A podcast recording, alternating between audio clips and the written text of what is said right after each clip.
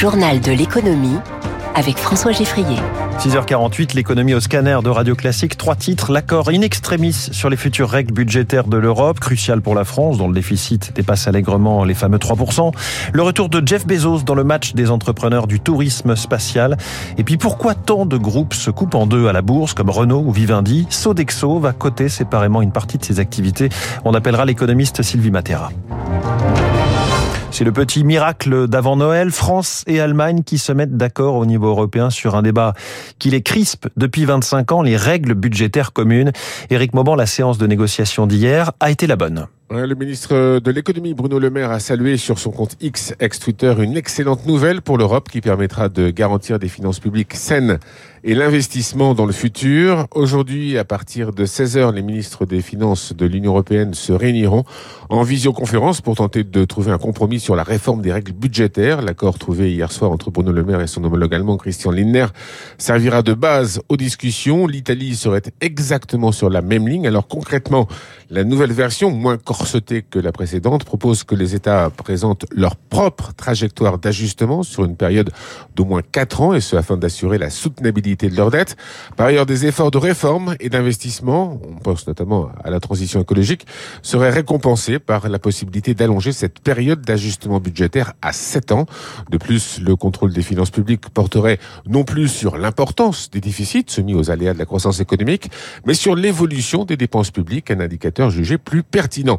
L'Allemagne a aussi obtenu que tous les pays en déficit excessif soient contraints à un effort minimum de réduction du ratio de déficit qui pourrait être amené de 0, qui pourrait être de 0,5 points de PIB par an. Il ne reste plus qu'à obtenir euh, en fin d'après-midi le feu vert de tous les pays membres. Éric Mauban en direct, euh, comme chaque matin sur Radio Classique. Un scénario peu optimiste, celui de la Banque de France pour les années qui viennent.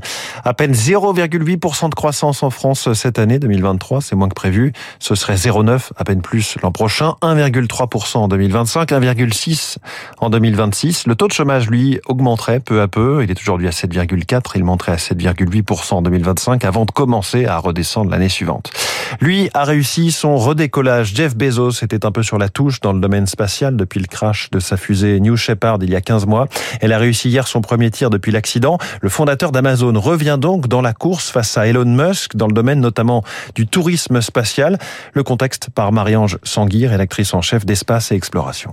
Vous savez, c'est un petit peu comme autrefois quand euh, les gens très riches voulaient prendre euh, les avions pour aller d'un endroit ou à un autre ou le train parce que c'était réservé aux très riches. C'est exactement la même chose, sauf que là, maintenant, on part vers l'espace. Et puis, c'est à celui qui va offrir le meilleur confort, un petit peu pareil, comme l'avion, euh, la meilleure euh, classe. C'est un petit peu la bagarre. Sachant que, que ce soit Blue Origin avec Bezos ou que ce soit SpaceX avec Elon Musk, on n'est pas du tout sur la même chose pour l'instant. Étant donné que Bezos, c'est du suborbital, c'est-à-dire on fait un petit saut, on monte jusqu'à 100 km et on redescend alors qu'Elon Musk, lui, fait directement des missions qui vont autour de la Terre et qui vont jusque vers la Station spatiale internationale. Un chiffre impressionnant, 669 milliards de dollars. Voilà ce que les migrants transfèrent vers leur pays d'origine. En l'occurrence, ce chiffre de la Banque mondiale concerne les pays pauvres. C'est plus que l'aide publique au développement. Un puissant moteur de prospérité, en tout cas, comme nous l'explique Emmanuel Oriol, spécialiste des questions d'immigration à l'école d'économie de Toulouse. Les volumes sont importants parce que, comme le pétrole est très cher en ce moment, enfin, il y a eu des gros pics, et que beaucoup d'immigrés se trouvent dans les pays du Golfe, en fait. C'est des pays où il y a 80% d'immigrés. Évidemment, ça contribue à leur richesse et renvoie plus d'argent de ce fait ces renvois d'argent au pays, euh, c'est une très bonne chose. Ça aide bien sûr à maintenir donc les familles euh, sur place. Ça aide à pouvoir investir. Donc les gens qui reçoivent ces aides de leur famille, ben, ils peuvent faire euh, des business, ils peuvent voilà lancer des entreprises, ils peuvent investir localement, construire des maisons, mettre leurs enfants à l'école, se soigner. Donc évidemment que c'est vertueux au développement économique mondial. C'est une très bonne chose.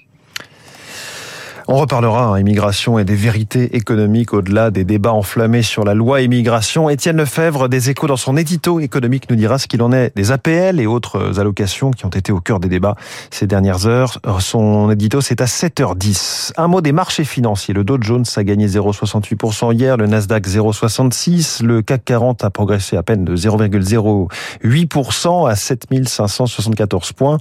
Le pétrole progresse encore hein, sur fond de tension en mer Rouge, il est à 70 79 dollars le baril de Brent. L'euro vaut 1 dollar 0,965 et le Nikkei progresse d'un pour cent et demi en ce moment. La bourse où la mode des spin-offs se multiplie. Hein, ces entreprises qui se coupent en deux. Il y a eu Renault, il y a eu Vivendi, il y a eu Solvay. C'est Sodexo qui a annoncé hier que sa nouvelle entreprise Pluxy, dédiée aux, avantages aux salariés, notamment les titres restaurants, serait cotée à partir du 1er février. Bonjour Sylvie Matera. Bonjour. Vous êtes économiste et senior advisor du cabinet de conseil et, du cabinet de conseil et d'audit Mazar. Pourquoi euh, ces spin-offs? Quelle est la finalité de ce genre d'opération? Un spin-off consiste à prendre une activité au sein d'une entreprise et à la séparer du reste pour être euh, valorisée toute seule sur le marché. Donc, euh, en fait, l'intérêt de ce genre de choses, c'est que quand on estime que la valorisation de la somme des parties est supérieure à la valorisation de l'ensemble, en quelque sorte. Alors pourquoi? Bah, C'est plus rentable d'un point de vue financier de coter séparément des activités qui étaient auparavant au sein d'un même groupe. Mais est-ce qu'on n'a pas plus de visibilité euh, quand on est plus gros? Effectivement, le critère de la taille est important. En dessous d'une certaine taille, euh, c'est très difficile d'avoir une certaine visibilité en bourse. Alors, bien évidemment, ces tailles aussi euh, critiques diffèrent selon qu'on parle des marchés américains ou des marchés européens. Mais je crois qu'aujourd'hui, il y a un autre critère qui vient concurrencer la taille, c'est celui de la clarté de la stratégie et d'avoir une bonne visibilité pour les investisseurs.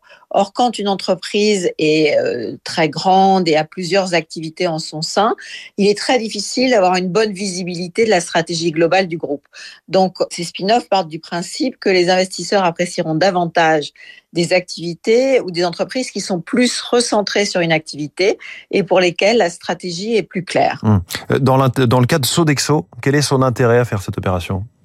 Alors effectivement, Sodexo a annoncé un spin-off en début d'année de ses activités euh, titres restaurants et avantages aux entreprises, aux salariés, pardon.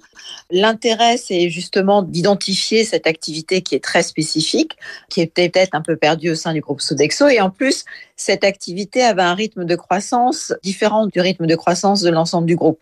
Donc, euh, en fait, je pense que les dirigeants estiment qu'elle sera mieux valorisée en tant que telle puisque d'abord, on pourra clairement identifier sa stratégie, et en plus, la valorisation tiendra compte de son rythme de croissance qui est supérieur à celui de l'ensemble du reste du groupe, et donc ne sera pas pénalisé par une croissance moindre des autres activités, en quelque sorte. Sylvie Matera, merci beaucoup, économiste et senior advisor du cabinet de conseil et d'audit Mazar, invité du journal de l'économie de Radio Classique.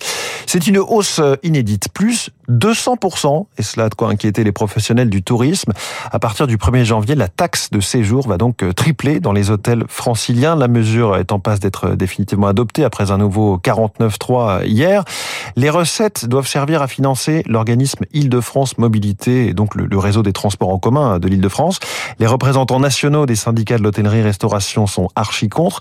Mais Franck Delvaux, le président de l'UMI à Paris, y voit aussi une certaine opportunité on voit bien les difficultés de circuler à Paris. Donc si cette taxe de séjour est orientée, elle le sera, vers l'augmentation des transports, aussi bien la ponctualité, la sûreté, la qualité, finalement, ça va redonner de l'impulsion pour le tourisme en Ile-de-France. Parce qu'effectivement, si un touriste peut relier Orly ou Roissy jusque le centre de Paris pour 11 euros, ça peut être très intéressant. Nous, notre rôle, par contre, est d'être très vigilant sur la qualité des transports qu'il va y avoir. Parce que si on nous augmente la taxe de séjour et si ça ne s'améliore pas, alors là, le compte n'y sera pas. Franck Delvaux de l'Union des métiers et des industries de l'hôtellerie pour Paris au micro radio classique de Zoé Pallier. Les touristes pour qui le tarif de la course en VTC va augmenter aussi, hein, le tarif minimum pour les tourismes et pour euh, tout le monde.